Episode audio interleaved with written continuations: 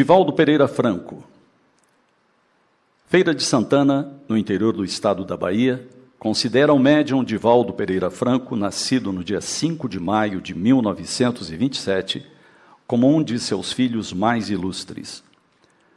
No dia 7 de setembro de 1947, juntamente com seu fiel amigo Nilson de Souza Pereira, fundou o Centro Espírita Caminho da Redenção. E no dia 15 de agosto de 1952, deu início à magnífica obra social da Mansão do Caminho, atendendo a milhares de pessoas socialmente carentes na cidade de Salvador. Divaldo é reconhecido como um dos maiores médiums e o maior orador espírita da atualidade. Psicografou 250 obras que já alcançaram a alta cifra de mais de 10 milhões de exemplares, com vários títulos traduzidos para 17 idiomas. Todo o produto dessas vendas é revertido para a Mansão do Caminho. Suas palestras, iniciadas em 1947, somam mais de 15 mil em 73 países. O movimento Você e a Paz, que Divaldo iniciou em 1998, estendeu-se por 11 estados brasileiros e 10 países. Os títulos e homenagens recebidos são inúmeros. Podemos citar que recebeu 237 homenagens do poder público, 11 de instituições civis culturais brasileiras e 28 condecorações no exterior. Em 14 de junho de 1988, a Câmara Municipal de Curitiba outorgou-lhe o título de cidadão honorário.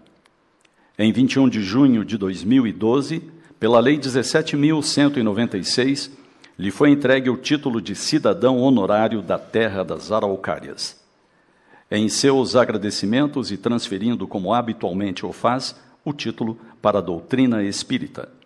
Lembrou de sua primeira vinda ao Paraná em 1954, retornando anualmente sem interrupção.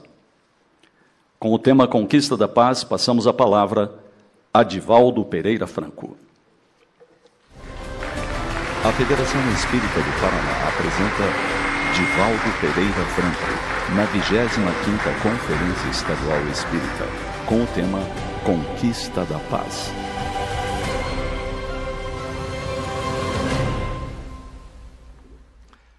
Senhoras, senhores, queridas irmãs, queridos irmãos espíritas, caras amigas, caros amigos que nos acompanham através das redes sociais, pela internet, nossos votos de muita paz. Era um campo de concentração. Aqueles eram dias terríveis 1944. A Alemanha estava destroçada. Tudo indicava que perderia a guerra. A Europa estava numa desagregação generalizada. O monstro da guerra tomara conta das grandes nações e também de toda parte no planeta terrestre. Em Mauthausen, na Áustria, um campo de extermínio, diariamente desempenhava a tarefa funesta da destruição de vidas.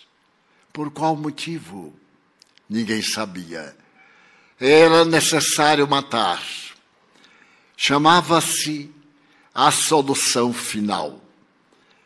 Não havia outra solução para os hebreus. E através de uma frase comum, o Holocausto atingiu o ápice da crueldade humana. Já que não dispomos de uma marcha capaz de matá-los em toda parte, matemos-los através das câmaras de gás. Utilizava-se de uma substância venenosa muito barata. E cada vez, ali em Mauthausen, eram colocadas 200 pessoas, quase que empilhadas. Na realidade, iam levadas até ali através de uma técnica psicológica para um banho, para o asseio, as cabeças raspadas, os pelos do corpo retirados, era necessário higienizá-los. E em 20 minutos redobrava a carga. Aqueles corpos caídos em contorções, as mais complexas, eram retirados ao lado para os fornos crematórios. Mas os fornos crematórios não davam atendimento a tudo. Criaram-se as imensas valas, nas quais se colocavam cal virgem, para mais rapidamente consumir os cadáveres. Tratava-se de um homem de valores naturais. Ele havia nascido na Áustria, amava seu país, quando de repente foi arrebanhado, e sem saber por quê, num camborão, que atravessou várias horas do dia e da noite até aquele lugar funesto, que deixaria uma memória patética para a humanidade. Ele estava trabalhando e não sabia como sobrevivia. Cada dia, a perspectiva de dar um passo à frente do pelotão que chamavam as pessoas que deveriam morrer. Viver em Mauthausen ou em qualquer campo de extermínio era uma fatalidade que todos desejavam. De repente, enquanto faziam o trabalho de retirar escombros, porque os ingleses haviam bombardeado o campo fazia poucas horas. E ele estava pensando na desolação. Aliás, já não pensava. A ideia era fixa, atormentadora. Em um instante pode morrer. Aproximou-se uma enfermeira das tropas SS e ela lhe falou em poucas palavras: siga-me. E ele acompanhou. A enfermeira não se deu ao luxo de olhá-lo, porque afinal de contas ele era um número. Fazia muito tempo que ele deixara de ser gente. Victor Frankel, ao referir-se a essa técnica alemã, dizia que no momento em que era tatuado no braço o número o indivíduo perdia a sua identidade. Passava a ser uma coisa, uma coisa numerada. E eles que iam ser destruídos, afinal não eram nada, eram apenas uma coisa. E ele, agora, como sendo uma coisa, acompanhava a enfermeira de semblante patibular. É nesse momento que Simon Wiesenthal deu-se conta que era provável que ele fosse morrer. Mas à medida que eles avançavam sobre os pavilhões caídos, ela disse: Alguém deseja conversar com você. Seja pelo menos gentil. Era um paradoxo. Uma jovem enfermeira alemã, no campo da morte, pedir à vítima que fosse gentil. E ele atravessou vários quarteirões em que as imensas câmaras estavam destruídas. E, de repente, em uma placeta, ele viu girassóis. Era o cemitério dos nazistas. Ocorreu-lhe uma ideia terrível. Aos miseráveis, sunflower. Uma flor mas para nós, a câmara de gás, o forno crematório, ou somente a vala comum. E caminhou ainda mais, quase 15 minutos desde o primeiro passo. Era um casarão que estava semidestruído. O odor pútrido saía em golpes de vento quente. E a náusea atormentava-o, porque o odor da carne humana queimada é terrível, produz náusea estomacal, uma indisposição orgânica total. E ele já não suportava mais viver naquele lugar. Adentrou-se. Estava transformada aquela construção destruída em um hospital de emergência para aqueles que iam morrer. Soldados que vieram do front para receberem qualquer assistência, mas não havia como oferecer qualquer existência. E entre corpos em cadaverização, decompondo-se com uma respiração ofegante, ele se aproximou de uma cama que ficava isolada e sobre ela estava o corpo de um jovem. A enfermeira disse rudemente: Puxa uma cadeira, sente-se, ouça-o, eu voltarei depois. E ele, aturdido, pegou de algumas tábuas, improvisou um assento. E depois que se sentou, ele olhou para aquele corpo que estava envolto em ataduras, não ataduras higiênicas, pedaços de pano que foram aproveitados de qualquer forma, ataduras usadas, e uma parte da cabeça era visível, pelo menos um dos olhos, parte da boca. O mais estava despedaçado. Aquele corpo ofegante, desesperado, conseguia exprimir-se com dificuldade. E então, ele, sem dizer uma palavra, escutou uma voz roufinha perguntar-lhe: Você é judeu? Sim, eu sou judeu. Oh, e ainda existem judeus? Sim, e sempre existirão. Como os grãos de areia das praias do mundo, os judeus estarão em toda parte, logo depois da guerra. Não, não, não se incomode.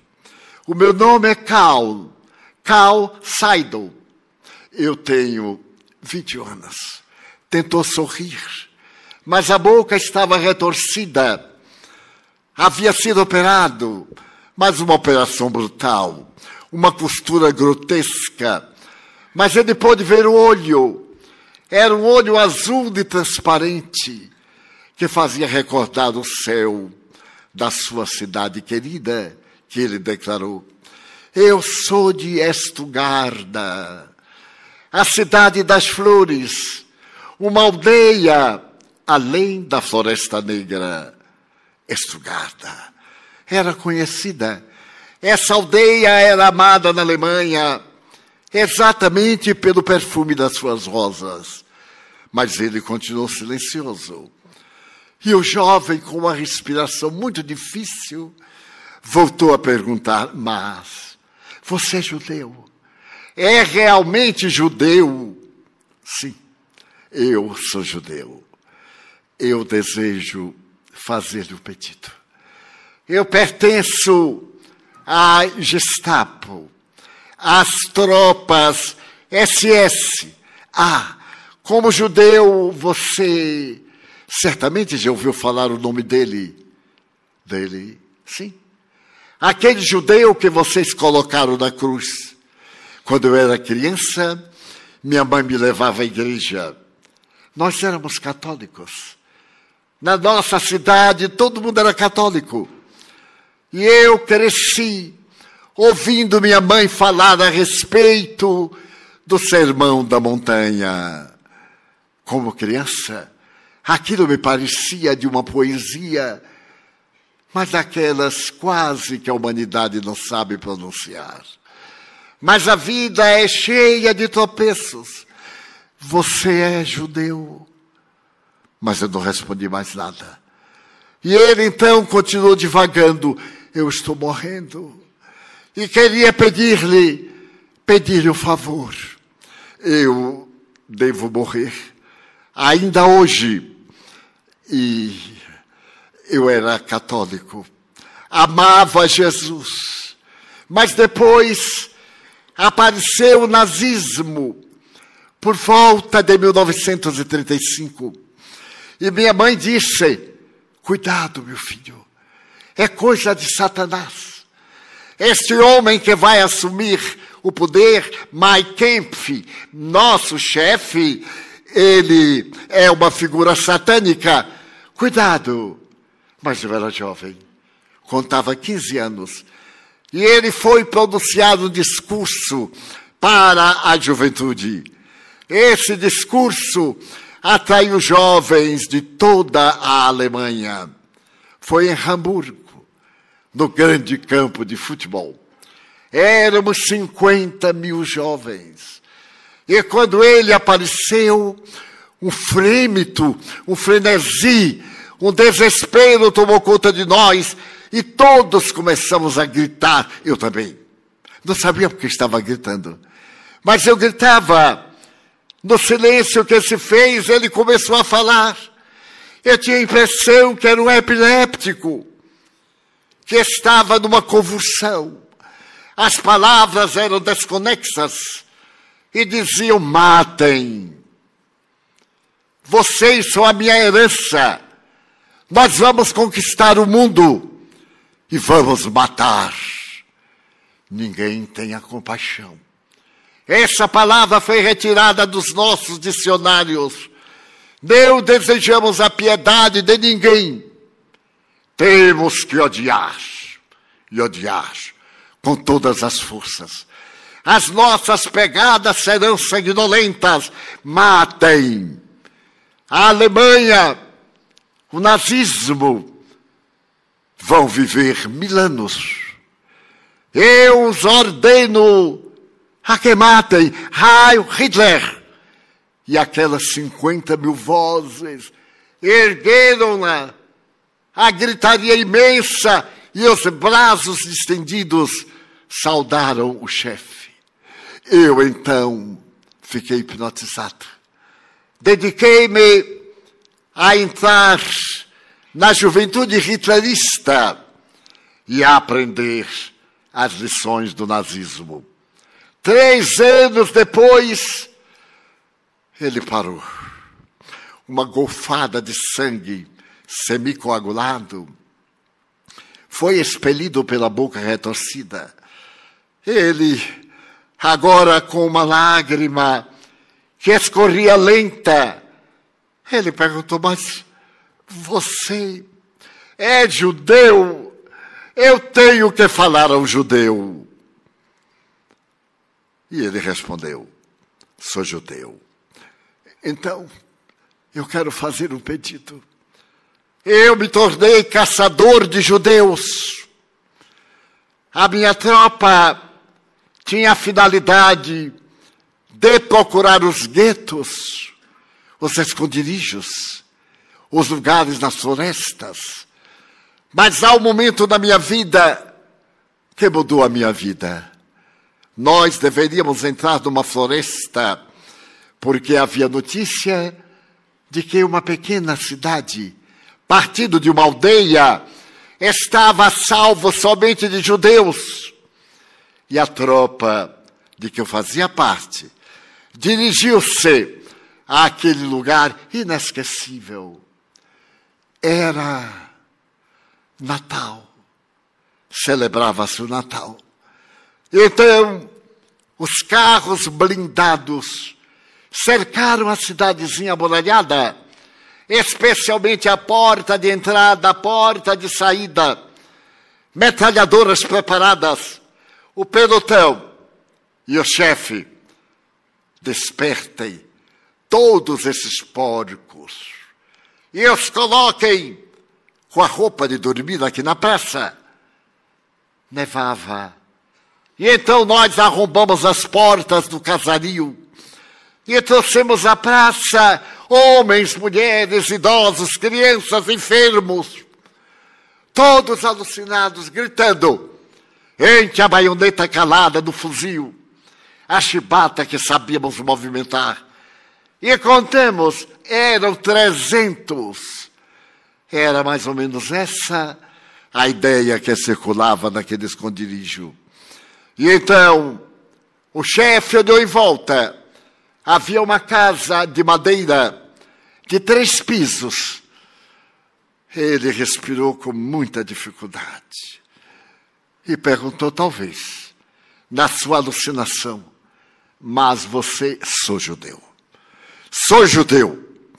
Havia dentro de mim uma ira, um desejo de estrangular aquele miserável, covarde. Estava ele para pedir-me um favor, e eu desejava esganá-lo, mas eu me mantinha frio, como frio era cada um daqueles soldados. Ele então disse: o chefe mandou que todos entrassem na casa. E a casa foi refertando-se. A escada de madeira foi cedendo espaço e eles começaram a subir, a subir até o terceiro piso. E não ficou ninguém do lado de fora. Então nós entramos, fechamos as janelas por dentro Prendemos as janelas e a porta por fora. Atiramos galões de querosene na casa e ateamos fogo. As labaredas começaram a crepitar e crepitando. Escutamos vozes que gritavam e sorríamos. Eram judeus. O desespero era incalculável, mas nós sorríamos. E eu pergunto: mas sorríamos de quê? Naquela escuridão da noite, que as estrelas se haviam escondido. Eu tive a ocasião de ver lá em cima um homem que agarrava uma criança e que ele cobria a vista com a mão. Ele se aproximou da janela e jogou-se. Então, um tiro certeiro matou antes que se despedaçasse no chão. Daí a pouco, apareceu uma mulher. Devia ser a esposa. Ela procurou no meio da multidão que estava sendo empurrada para a janela, fugindo das labaredas que subiam do terrão e que iam destruindo tudo. E atirou-se também. Não, não gastamos uma bala com uma mulher judia. Ela despedaçou-se ao lado do marido. E eu sorri e continuei olhando para cima. Então, então, um garoto, devia ter seis anos, ele chegou bem perto e olhou. Eu podia ver as labaredas atrás dele. E aí ele olhou para mim. Ele falou sem falar. Olhou para mim. Aqueles olhos negros penetraram-me como um punhal. E ele saltou, e com meu revólver eu o abati. E ele caiu aos meus pés com os olhos abertos. E os seus olhos abertos entraram em mim e não se fecharam nunca mais. Aquela criança nem sabia se era judia, mas eu tinha que matar. E matei.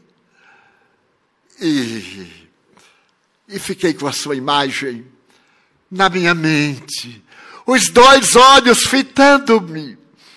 Pela primeira vez, a minha consciência chamou-me de covarde, assassino de uma criança. Mas afinal eu não sentia remorso, era judeu. E judeu não é gente. Os suínos valem mais do que um judeu polonês. E ele deveria ser judeu polonês, embora estivesse na Alemanha.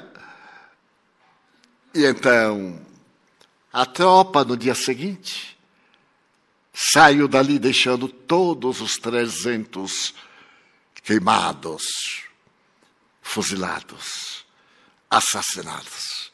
E me mandaram para o front. Eu cheguei ao front e uma bomba explodiu a dois passos de mim. Um petardo bateu no meu rosto e arrebentou-me a face.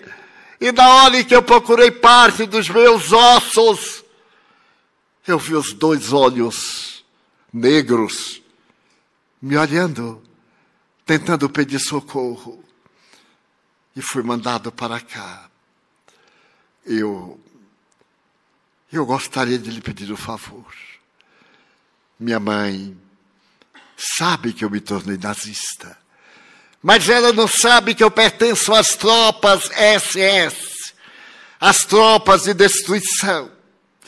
Eu vou morrer e quero lhe dar os meus bens, a minha pensão, o, o meu cordão, a minha identidade. Não. Não quero nada de você. Nada. Mas, não. Faça o seu pedido. Eu não quero nada de você. Eu queria. Talvez você sobreviva, porque sobreviveu até agora. E se você sobreviver à guerra, eu lhe peço um favor. Vá a Estugarda. Vá dizer à mamãe que eu me tornei cristão. A hora da morte, você é o meu confessor.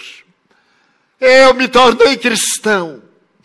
Eu agora acredito naquele homem da cruz. Diga para ela, não conte que eu pertencia às tropas SS. Ela sempre passava a mão na minha cabeça e dizia: É um bom menino. Minha mãe acha até hoje que eu sou menino. Tenho 21 anos, como já lhe disse. Você me promete ir a Estugarda, procurar minha família Seidel. Papai deve ter morrido na guerra. E ela deve estar sozinha, com o seu luto, a sua dor. A guerra não chegou a Estugarda, ou pelo menos eu acho que não me chegou. Eu olhei para ele e balancei a cabeça. Se eu sobrevivesse, deveria ir a Estugarda para dizer àquela senhora que o monstro era cristão, para fazê-la feliz. E então algo tomou conta de mim, no desejo imenso de interromper a entrevista, apressar-lhe a morte. Mas eu lhe perguntei: é só isso? Não. Isso seria o meu segundo pedido. O meu primeiro pedido é: você me perdoa. Será que os judeus me perdoarão os crimes que pratiquei contra eles? Eu olhei para ele, o atrevimento, a desonra, a desgraça. Ele havia assassinado mais de cem pessoas e queria que aquelas vítimas perdoassem-no. Ele havia cometido os crimes mais hediondos e pedia perdão. Ele disse: Tenho sede. Sobre a mesa, muitas moscas, um vaso com água. Eu peguei o vaso com água e aproximei-me sem o tocar. Mas ele, com a mão às dela segurou a minha mão e sorveu aquela água imunda. E perguntou, agora quase desmanhando: Você me perdoa? Eu empurrei-lhe a mão. Levantei-me. Saí daquele cárcere de desgraça e dor. Saí. Saí. E a guerra acabou. E eu sobrevivi à guerra. A minha sobrevivência me trouxe a notícia que 89 da minha família haviam sido assassinadas. Todas essas pessoas nos campos de matança generalizada. E então agora eu estava com o compromisso de ir a Estugarda. Mas eu não havia perdoado não disse uma palavra. Não dei a ele a alegria, a esperança de que eu o perdoaria. Calei-me e fui a Estugarda. Levei a sua condecoração e encontrei a sua mãe. Era uma dama gentil, uma senhora nobre, sofrida. Ficara viúva o marido morrera assim, mas morrera na guerra. E ele disse: Senhora, seu filho conversou comigo na hora de morrer. Eu sou judeu. E ele me pediu para vir dizer-lhe que havia voltado a Jesus. Ele se arrependeu tanto. E ela, passando a mão na minha cabeça, eu desejava afastar-me. Com as lágrimas que pareciam correntezas de dor, falou com a voz estrangulada da garganta: Meu filho, era um bom rapaz. Ela não sabia daquele monstro. E então, algo estranho me tocou o coração. As mães são diferentes. Ela continuava a ver o filho querido. E então eu me dediquei a mostrar a empresa de captura de nazistas para pagarem o seu crime. Não perdoei. Não perdoei a ninguém. Mais tarde, mais tarde, quando se caçava Adolfo Eichmann, que havia fugido para a América do Sul, como a maioria dos nazistas, das tropas de elite que haviam fugido para o leste europeu, para o Brasil, a Bolívia e a Argentina. Nós soubemos que Eichmann era agora um cidadão argentino e que gozava de saúde e de um emprego sob outro nome. Então, nosso serviço secreto, permitam-me, o melhor do mundo, conseguiu descobri-lo e um agente nosso, que falava muito bem o espanhol, conseguiu encontrar o bandido. Tornou-se relativamente conhecido dele, que era um personagem estranho. Morava na grande Buenos Aires, em uma cidade perdida na floresta. E então tentamos de tudo para ter certeza, até o dia que os dois alimentando-se num café, o amigo conseguiu pegar a xícara e ver as impressões digitais que foram comparadas com a ficha do miserável assassino. Adolf Ashma. Ele era o responsável pelos trens de carga, pelos veículos que levavam judeus de toda parte da Alemanha para os campos de extermínio. Ele deve ter assassinado mais de 100 mil judeus. Era mais perverso que Adolf Hitler. Era mais perverso que o quarteto, os quatro companheiros do Apocalipse. E então Israel realizou o mais notável sequestro da humanidade. A Mossad organizou sequestrar este homem, seguiu-lhe os passos, e em uma noite especial conseguiram retê-lo, levado para um avião que estava especialmente no aeroporto de Ezeiza, e partir diretamente para Tel Aviv, levando o monstro. E em Tel Aviv, para que o mundo tomasse conhecimento, ele foi julgado foi feita a justiça. Ele não poderia ser perdoado. Mas ele continuava odiando a humanidade inteira. Seu semblante era uma máscara de gelo ou de pedra. E no tribunal, ele dizia apenas: Eu sou inocente. Tudo o que fiz foi obedecer ordens.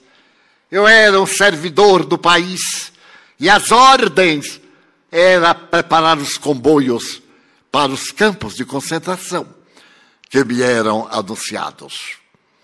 Ele olhava para a multidão com uma expressão terrível de ódio, de rancor. E depois de um julgamento justíssimo, ele foi condenado à morte por enforcamento. Eu tive a alegria imensa de ter participado desse sequestro, de haver participado dessa injunção gloriosa. E continuei a perseguir os miseráveis. Em 1969, ele teve a dita de prender novos criminosos de guerra, inclusive alguns que passaram pelo Brasil. O doutor Morte, que morreu no estado de São Paulo, que ali esteve durante uma temporada, que conviveu com brasileiros, o homem mais cruel da humanidade, que ultrapassa os crimes de Calígula e da Casa Júlia do Império Romano. Mas eu não perdoei. E morreu. Morreu. Este homem extraordinário, dizendo que o perdão era impossível. Esta narrativa, com outros detalhes, bem se vê, encontra-se numa obra que foi publicada há 20 anos nos Estados Unidos. É a obra de um jovem protestante, cujos pais, poloneses, haviam criado uma ramificação nova na doutrina evangélica. E essa organização cristã tem por base o perdão, mas não o perdão vulgar, convencional, o perdão radical. O seu nome é Perdão Radical. E o seu autor, Brian, um homem jovem dedicado, Zand. Ele escreve a obra que foi traduzida ao português e narra entre os fatos mais aberrantes do ódio humano, que remonta a Caim da tradição bíblica. Ele faz uma pergunta muito perturbadora no fim da narrativa da história que sintetizei. Você perdoaria perdoaria os nazistas? Essa resposta cada um dá lá a si mesmo. Você perdoaria? Zand estabelece que Jesus recomenda o perdão radical.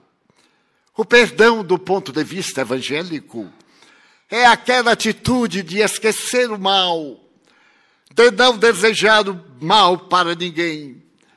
Mas a psicologia tem uma visão diferente. O verdadeiro perdão é naturalmente o ouvido da ofensa. Mas há um problema de natureza orgânica. Muitas vezes queremos esquecer e não podemos. E outras vezes queremos lembrar e não conseguimos. Que seria o perdão? E o doutor Sant estabelece que o perdão real é não devolver a ofensa não aceitar a ofensa daquele que nos persegue. E o perdão real, o esquecimento virá com o tempo, através do tempo, ou só depois da morte. Então, o perdão radical é um dos grandes desafios do cristianismo. É necessário que façamos uma viagem à paz a paz de consciência, não permitir que ninguém nos atormente. Mas como? Não aceitando a ofensa de ninguém. Amando o próximo, mas se amando também. Eu me amo tanto que me conheço. E não aceito se alguém me chama de miserável. Assim o faz porque assim pensa mas eu sei que a minha miserabilidade é uma fraqueza, não apenas do meu emocional, mas do ser que eu sou, o espírito imortal, que de etapa em etapa vai edificando a sua realidade para poder encontrar a paz que ele dá. Eu vos dou a minha paz, como ele disse mas paz que somente eu posso dar. A paz da consciência que perdoa, da consciência que se comove e que vê no agressor não inimigo, mas o enfermo cruel. Isto foi por volta de 1915 até 1917. Durante a Primeira Grande Guerra, estalou uma outra guerra, desta vez na Turquia, a guerra contra a Armênia. Os armênios residem no pedaço de terra da Turquia até hoje. É uma nação apátrida, é uma nação que tem pátria, mas que os turcos não aceitam a presença dos armenos. E em 1915 declararam guerra. Mas uma guerra contra o povo que não tinha armas. E numa população de 3 milhões de pessoas, entre 1915 e 1917, morreram um milhão e 600 mil armênios. O Papa Francisco, numa das suas homilias, tem a ocasião de dizer que foi um genocídio. Claro que a Turquia nega. O seu desejo era liberdade, era reconquistar a terra. Mas o problema vem desde o Império Otomano. E certo dia pela manhã, em 1916, uma família modesta de uma aldeia está fazendo de jejum. A porta do andar térreo é arrombada e um grupo de homens, dirigidos por um homem mais baixo, com um cap cobrindo-lhe a testa, quase cobrindo-lhe os olhos, sobem a escada. À mesa estão a mãe, o pai e duas jovens, uma de 12 anos, a outra de 15. E aquele homem terrível saca do revólver sem uma palavra, mata o pai de família. E volta-se e mata a mãe de família. E pega a jovem e joga aos chacais. A tropa, a tropa a estupra, despedaça ali. Enquanto a, mais a menos jovem está estarrecida e ele a puxa pelos cabelos, arrasta, desce a escada e leva para a propriedade que agora controla nos arredores. É um bordel. Fez dela uma das mulheres que o serviam. Era um psicopata e, portanto, a sua afetividade era doente. Explorou-lhe as carnes da alma e ela sofreu até que conseguiu seduzir um guarda e fugiu. Mas eram ossos, ossos e uma pele pálida que cobria aquele corpo frágil. Ela fugiu, fugiu para Istambul, a velha Constantinopla. Passaram os anos, muitos anos. Certo dia, numa clínica muito especializada, chega uma ambulância. Traz nela um corpo que é devorado por uma enfermidade não identificada. O diretor da clínica diz: Mas não podemos internar. Não sabemos quase nada a respeito dessa infecção. Não há nenhuma terapia, porque não existe uma gênese de natureza científica. Mas aqueles que trouxeram na ambulância mas é uma autoridade, é uma autoridade do governo. Logo apareceu um lugar. Tem naturalmente uma enfermaria lá no fundo da clínica. E podem colocá-lo lá, porque tudo indica que ele vai morrer. Hoje ou amanhã. Levam a maca e colocam o homem nesse pardieiro que era sempre fechado. E o diretor da clínica começa a pensar o que fazer. Teria que mandar um médico, todos se recusaram. Tinham medo de qualquer contágio. Mas havia uma jovem enfermeira ali ao lado, que era conhecida pela sua ternura. Então, O diretor, o diretor clínico chamou-a e perguntou-lhe se havia visto a movimentação. Ela meneou a cabeça afirmativamente. Eu pensei em pedir a você para tomar conta do doente. Você será capaz? É a minha profissão. Mas nós não temos quase nada para fazer com ele. Mas eu poderei acompanhá-lo até a morte. A morte solitária é mais terrível do que a morte com alguém, porque apesar de tudo ele está lúcido.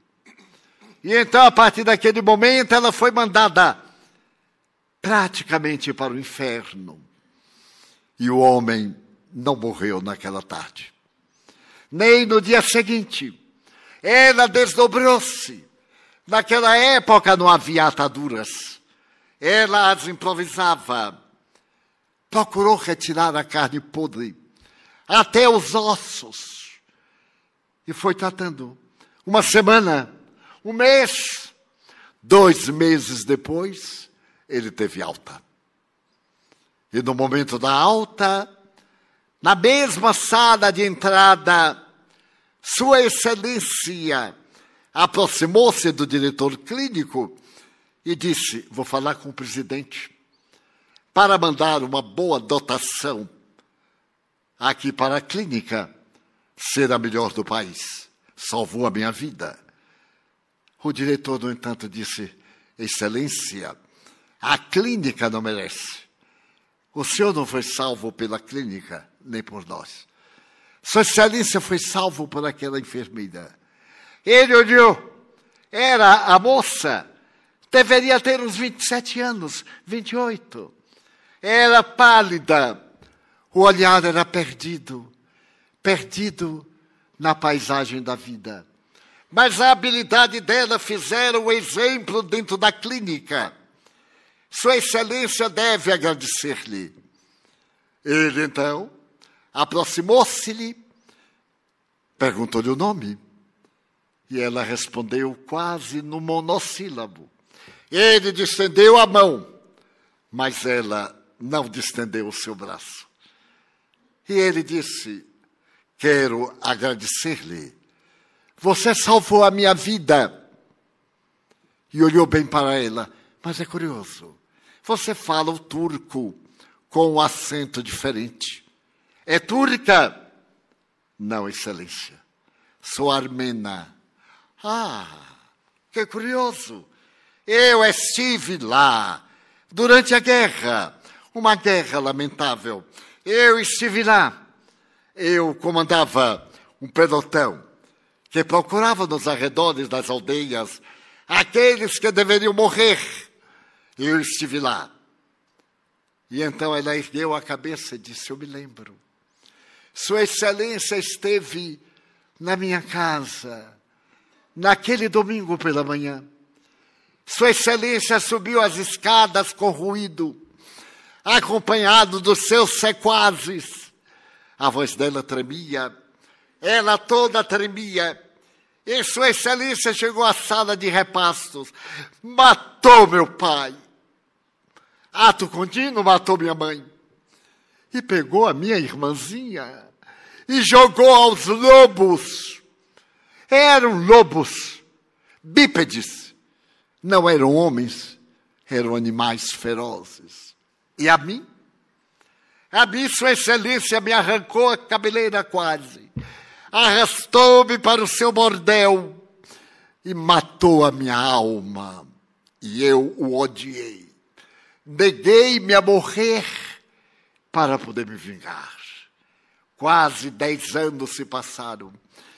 E eu fui fazer enfermagem para que um dia eu pudesse encontrá-lo e matá-lo lentamente, para que o Senhor soubesse de como foi cruel o seu gesto. Ele retrocedeu e perguntou: Mas você me reconheceu? Sim, Excelência.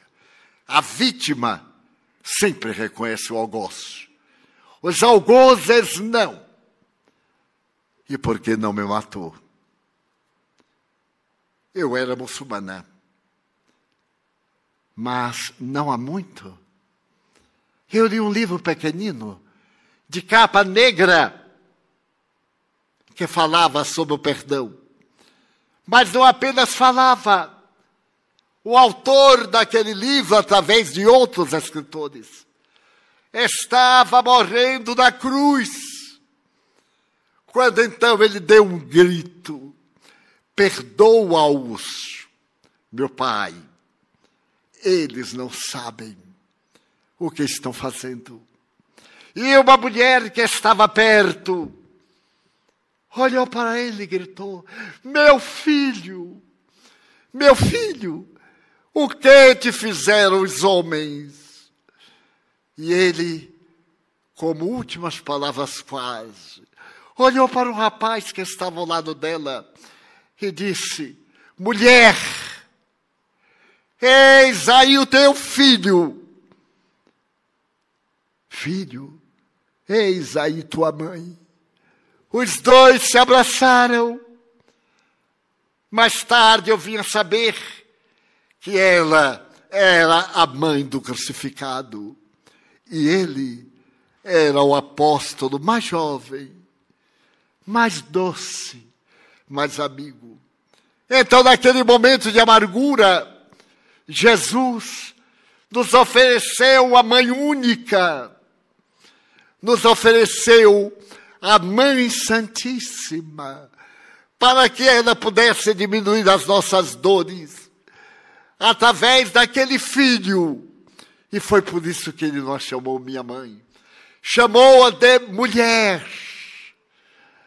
E então, depois que eu li isto, eu, eu perdoei a Sua Excelência, porque eu me tornei cristã.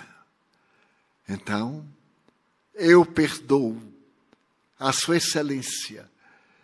Não sei se meu pai, se minha mãe e minha irmã os perdoarão, mas em nome deles, eu perdoo, Excelência. E agora eu vou voltar para a minha aldeia, porque eu consegui encontrar o meu irmão. E Sua Excelência dominado pela angústia terrível, não disse nada. E ela voltou para sua aldeia, com o perdão embutido do coração, para poder viver em paz, servindo a humanidade. Será que você perdoaria? Eu me tenho perguntado desde quando li essas páginas da história do dia a dia, porque ainda se mata, se crucifica, se malsina, se calunia, se destrói as esperanças. Os animais da fúria da guerra, o monstro da guerra, estão soltos, todos eles, despedaçando corações e encontrando ressonância em nós que ainda não tivemos a coragem de destruir o pior inimigo da humanidade, na opinião sublime de Allan Kardec, o egoísmo. E de implantar aquela antítese que é o altruísmo, fazer todo bem, além do nosso alcance, como ele fez na cruz. Então, nestes dias tumultuosos, em que quase todos nós estamos angustiados, em que as ciências médicas estão aturdidas pelos transtornos de comportamento, pela ansiedade, pela depressão, pela mágoa, pelo vazio existencial. Para que eu nasci? Perguntam-me dezenas de pessoas diariamente. Três vezes por semana em nossa casa, eu permaneço na fila, ouvindo e respondendo. E as pessoas jovens, belas, ricas, de valores externos, mas de alma estrangulada, me perguntam: tio Divaldo, quando são jovens. Seu Divaldo, qual é o sentido da vida?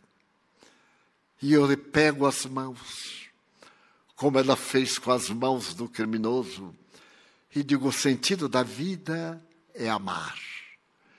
Na hora em que nós começarmos a amar, a amarmos-nos a nós mesmos, a nossa vida terá um sentido.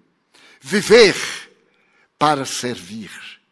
Viver para transformar o solo árido em sementeira de luz. O solo dos corações, que é um dos mais sáfaros, em terra generosa, sob as bênçãos do adubo das divinas lágrimas do Calvário. Perdoa-os, meu Pai. Quando pudermos amar realmente, não importa se o outro nos ama, o problema é dele. Mas a nós é importante amar. O que me faz dar um salto quântico a uma conversa de consultório. O homem estava sendo examinado, era uma quinta-feira. E de repente, doutor, temos que suspender a consulta. Eu me lembrei que hoje é o dia que eu visito minha mulher. Ela está numa clínica de Alzheimer. E toda quinta-feira eu vou vê-la. E o médico lhe disse: é grave? Oh, sim.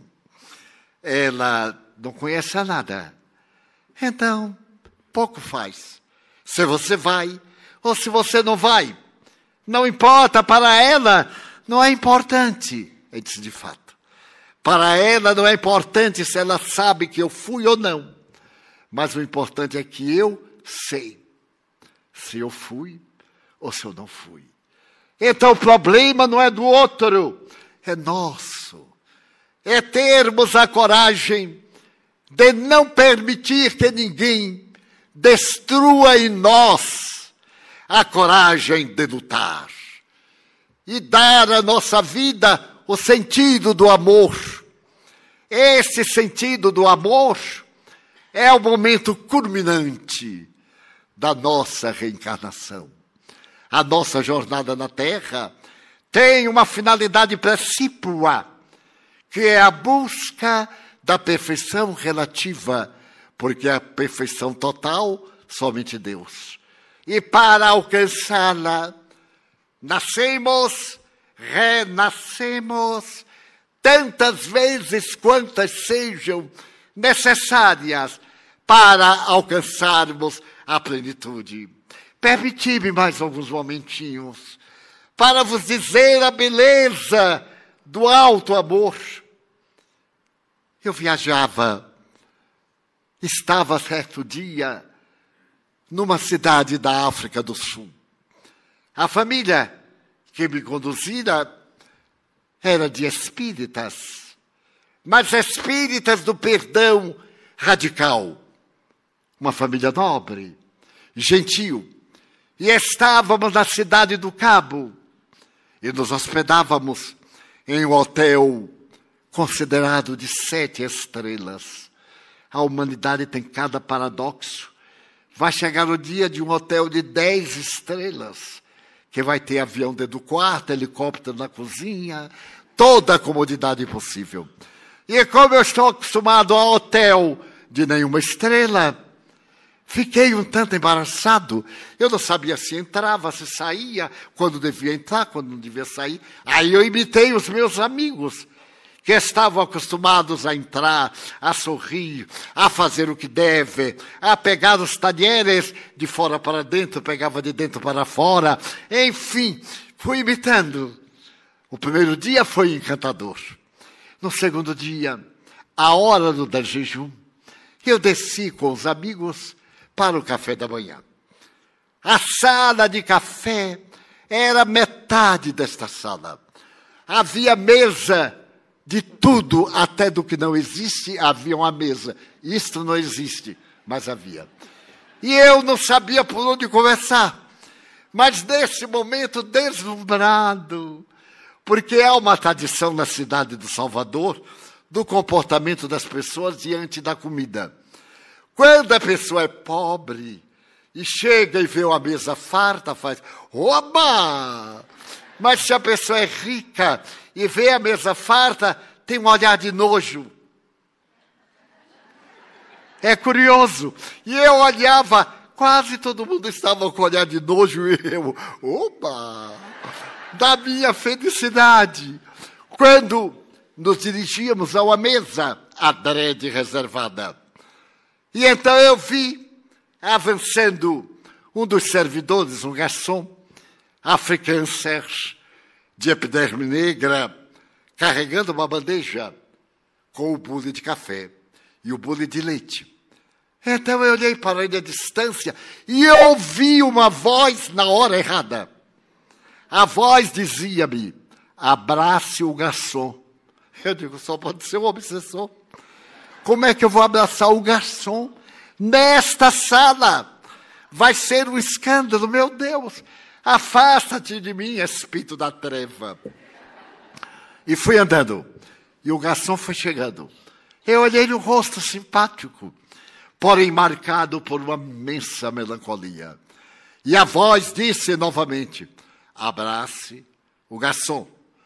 Eu disse: Meu Deus, era só o que me faltava. E então eu mudei de distância. Ao invés de avançar, eu retrocedi atrás dos meus amigos e fiquei do outro lado. E a voz disse: abrace o garçom. E o garçom, ao invés de ir para o outro lado, vinha na minha direção. Quando estávamos vis a vis, a voz me disse: abrace-o. E eu abracei. Quando eu me dei conta, estava o garçom bamboleando com aquela bandeja, eu abraçado e a sala inteira me honrando com seu olhar. O escândalo. Os meus amigos ficaram estarrecidos. Pensaram que eu tive um surto. O surto do abraço. Aí o garçom ficou assim atrapalhado. E eu não falo inglês. E fico muito surpreso, porque em estado de transe os bons espíritos falam inglês. E eu acho notável que as pessoas entendem. Mas eu nem sei o que estou dizendo. E eles entendem. E então o homem perguntou assim: Mas o que é isto? E eu lhe disse: Quero pedir um favor. Pensando em português, mas saiu africano E dizia o seguinte: Nos Estados Unidos e aqui na África do Sul, vocês têm um hábito. Trazem o café quente e o leite gelado e misturo leite gelado com café quente, que fica morno. Eu gostaria que você me trouxesse café quente e leite quente. E eu vou me sentar naquela mesa.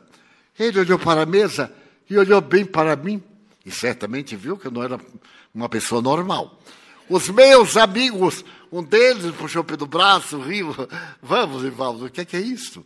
E me levaram e eu, assim, quase em transe, na hora errada. Um transe na hora de um café naquela sala é falta de caridade. Com certeza. Mas então eu fui, sentei-me. E começamos a servir-nos. E de súbito veio o garçom e trouxe o vasilhame de leite em prata e colocou na mesa. Devia estar quente saindo fumaça. Eu agradeci a Deus. E de quando em quando ele passava e perguntava: Mor? Eu, mor. E lá vinha outro, quase queimou a mesa. Muito bem. Voltei ao normal. E não saberia explicar o que, é que aconteceu comigo. Os amigos perguntaram de volta o que foi. Eu digo: algum obsessor. A gente tem que lançar a culpa em alguém. E obsessor é ótimo. Foi um obsessor. Eles riram mas muito gentis, não me constrangiram. No dia seguinte, eu estava com uma indisposição gástrica e não desci para o café. Mas desci inteirinho. O garçom perguntou como era meu nome. E eu disse, Edivaldo. E ele me deu o seu nome. Muito bem. Quando meus amigos desceram, ele se aproximou de um deles e perguntou: E Mr. Franco? Porque ele disse, Edivaldo Franco. Ele disse: Não, ele não vai descer, vai ficar no quarto, descansando, não está passando bem no estômago. Por favor, qual é o apartamento dele? Aí os amigos disseram: Eu estava à vontade, descansando, meditando quando bateram a porta. Fui abri-la. Era ele empurrando uma mesinha. A mesa era uma miniatura do salão. Eu disse, mas que pena, porque é que eu vou adoecer exatamente na África do Sul, nesta cidade. Então eu disse assim, me desculpe, mas. Aí não me veio a facilidade para falar. Eu somente disse assim, bem sonoro, sorry, Dias. Eu digo, deve estar certo. Desculpe, amigo. E ele disse, não, não. Empurrou a porta, colocou lá e me perguntou assim: Eu posso sentar-me? Eu aí me lembrei como é que dizia sente-se em inglês. E mandei brasa. Não sei se saiu em inglês ou em grego, como costuma Raul dizer, que eu falo inglês muito romano. E então, ele sentou-se, olhou para mim e me disse: Mr. Franco, eu então entrei naquele lindo rodamoinho da mediunidade. Dilataram-se minhas percepções e eu me senti inteiramente à vontade. E ele disse: Eu, eu quero agradecer ao Senhor, porque ninguém nunca me abraçou. Eu nasci no Sueto, um bairro de Johannesburgo, que padeceu a mais terrível perseguição do apartheid do desenvolvimento separado, que no fundo era discriminação racial terrível, onde Mandela exerceu a sua primeira revolução e mais tarde, como presidente da República, estabeleceu as linhas básicas da solidariedade humana. Então, ninguém nunca me abraçou. Sempre fui humilhado. E estou no hotel há menos de um mês estou diagnosticado com um câncer de próstata. O médico me disse que meu caso é muito grande, muito grave, porque eu tenho metástase. Eu entendia tudo. E ele continuou a falar e as lágrimas descerem copiosas. Então, Mr. Franco, eu planejei suicidar-me. Porque eu procurei o apoio do sindicato, mas eu ainda não tinha direito a qualquer ajuda. Procurei o apoio do hotel, mas eu não tenho ainda sequer um mês. E então, a minha morte terrível, porque com essas metástases, eu não sei quanto tempo sobreviveria. E deixaria órfãs, três filhinhas, e a minha mulher. E o Senhor vem e me abraça. Eu me senti gente. Eu fiquei estupefacto. Eu não podia imaginar o valor de um abraço, porque tenho, e mais ainda tinha, uma grande timidez para abraçar, porque meu pai também nunca me abraçou. Era um homem do século XIX. Então eu disse assim: Pois é, mas não tenho mérito nenhum. Eu estou vendo que você usa alguma coisa que representa a sua religião. Eu já havia estado na África do Sul umas dez vezes no século passado, divulgando a doutrina espírita, e acompanhei a sua religião, que aceita a imortalidade e a comunicabilidade dos espíritos. Então ele disse: Mas você é um homem religioso. Eu estou vendo patuá aqui. O fato de ninguém lhe abraçar não é importante. Ele disse: porque eu não era gente. Era tratado como um animal inferior e continuou tratado e o Senhor me abraçou. Eu me tornei gente. Então eu quero lhe dar a carta que eu havia deixado para minha mulher. Eu disse: não, não é necessário. Mas qual é o problema? É que eu estive no médico e eu necessito de fazer uma série de quimioterapia. E cada injeção custa 100 dólares africanos. E eu não tenho. O mal que consigo de gorjetas e etc. é para manter a família. Eu então olhei bem para ele. Eu não podia assumir essa responsabilidade. Mas eu podia pedir para dar. Aquele que não tem vai encontrar recursos. E mais tarde, depois que nos despedimos, eu contei a história aos meus amigos. Lembram do abraço de ontem? Contei a história. E um deles, que é cristão, espírita, pegou o talão de cheque, que ainda estava em moda, e preencheu com cinco mil dólares africanos. O dólar é mais barato 20% em relação ao dólar americano.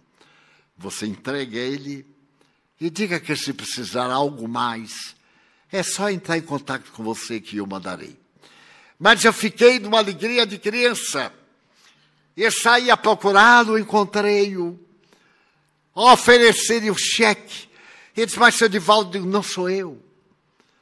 É o bem, é o amor, são os seus méritos, meu irmão. Você merece. E ele me disse, ao invés de agradecer, o Senhor me daria também um outro abraço. E eu digo 10, 50 que sejam necessários. Abracei-o. Ele disse: A minha mulher não vai acreditar. Sintetizando, eu lhe dei o meu endereço. Naquele tempo era e-mail. Você me dê notícias. E quando nós estávamos em Johannesburgo, quatro dias depois, eu recebi dele o primeiro e-mail. Havia estado com o cancerologista, que ele aplicou a primeira dose, e lhe disse das consequências, as dores, o mal-estar que ele iria experimentar. Voltei ao Brasil e ele me mandou outro e-mail e outro, até o dia dois anos depois, dizendo que uma análise de todo o seu organismo não encontrou de maneira nenhuma a presença do câncer. Que eu dissesse isto àquele cristão que ele havia salvado a vida. E claro, eu disse, então nós podemos fazer todo o bem. Nós outros talvez não pudéssemos dar os cinco mil dólares iniciais, porque o amigo continuou mandando mais dinheiro através do tempo. Mas nós podemos fazer um gesto de amor. Se nossa esposa hoje, quando chegarmos em casa, estiver afetada pelo mau humor, demos-lhe um abraço. Se algum de nós está com a alma despedaçada de angústia, Peça o abraço de Jesus. Se alguém está aqui marcado por qualquer tipo de angústia, ore. E a oração virá desempenhar a psicoterapia da verdadeira saúde e concederá a paz. Pedi e dar-se-vos-á. Buscai e achareis. Batei e abrir-se-vos-á.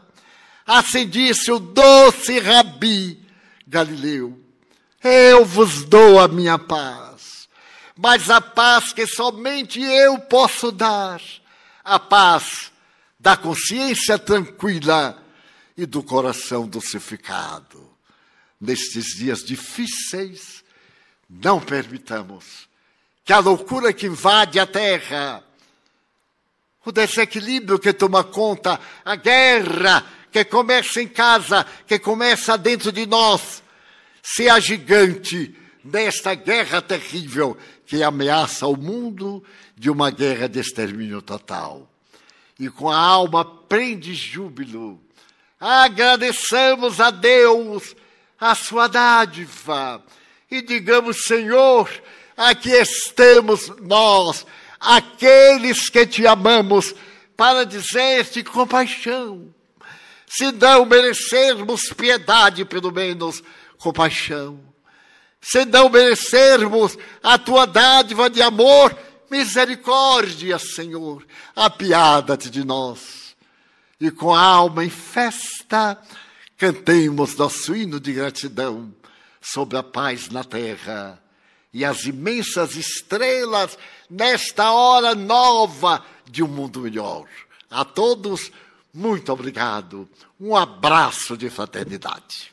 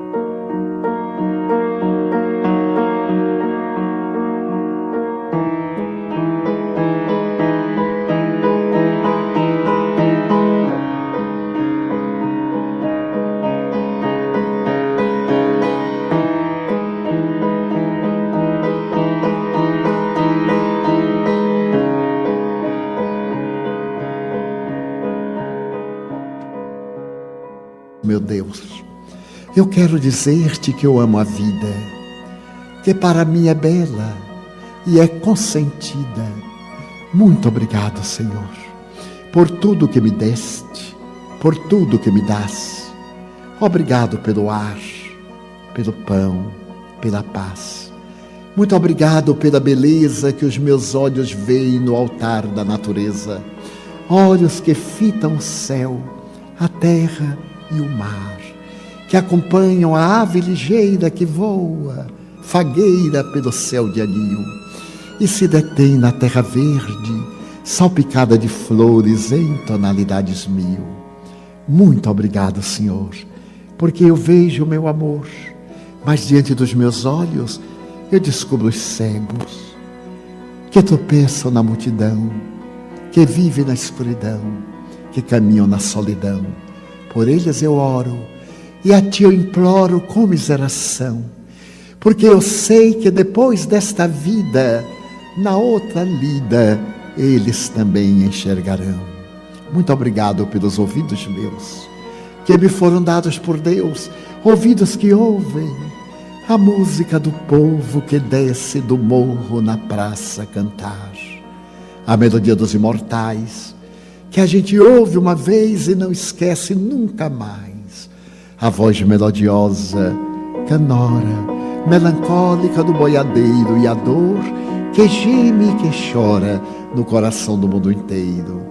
Pela minha faculdade de ouvir, pelos surdos eu te quero pedir, porque eu sei que depois desta dor do teu reino de amor, eles escutarão. Obrigado, Senhor, pela minha voz e pela sua voz pela voz que canta, que ama, que ensina, que legisla, que alfabetiza, que murmura uma oração e o teu lindo nome pronuncia. Diante da minha audição eu descubro os surdos, que eu não tenho a possibilidade de ouvir os sons, e por eles eu oro, porque tenho certeza que, que com a minha voz eu poderei entrar no paraíso muito obrigado, Senhor, pelas minhas mãos, mãos que aram, mãos que semeiam, mãos que agasalham, mãos de ternura, mãos que libertam da amargura, mãos que apertam mãos, mãos dos adeuses, mãos que limpam feridas, que enxugam lágrimas, suores das vidas, pelas mãos que apertam mãos, mãos dos adeuses mãos que atendem à velhice, à dor do desamor, mãos de poesias, de sinfonias, de psicografias, de cirurgias pelas mãos, que no seio embalam o filho de um corpo alheio, sem receio, e pelos pés que me levam a andar sem reclamar. Muito obrigado, Senhor, porque eu posso caminhar diante do meu corpo perfeito eu quero orar pelos aleijados, deformados, paralisados, que não se podem movimentar. Eu oro por eles, porque eu sei que depois desta expiação, Na outra reencarnação, eles também bailarão. Muito obrigado por fim pelo meu lar. É tão maravilhoso ter um lar. Não é importante se este lar é uma mansão, uma favela, um ninho, uma cama no caminho, um bangalô, um duplex, seja o que for, mas que dentro dele haja a presença do amor de mãe ou de pai, de mulher ou de marido, de filho ou de irmão, a presença de um amigo, alguém que me dê a mão, pelo menos um cão, porque é muito triste viver na solidão. Mas se eu a ninguém tiver para me amar, nem o teto para me agasalhar, nem uma cama para repousar, nem aí eu reclamarei. Pelo contrário, eu direi: Obrigado, Senhor, porque eu nasci. Obrigado, Senhor, porque eu creio em Ti. Pelo Teu amor, obrigado, Senhor, pela Sua atenção. Muito obrigado, senhores.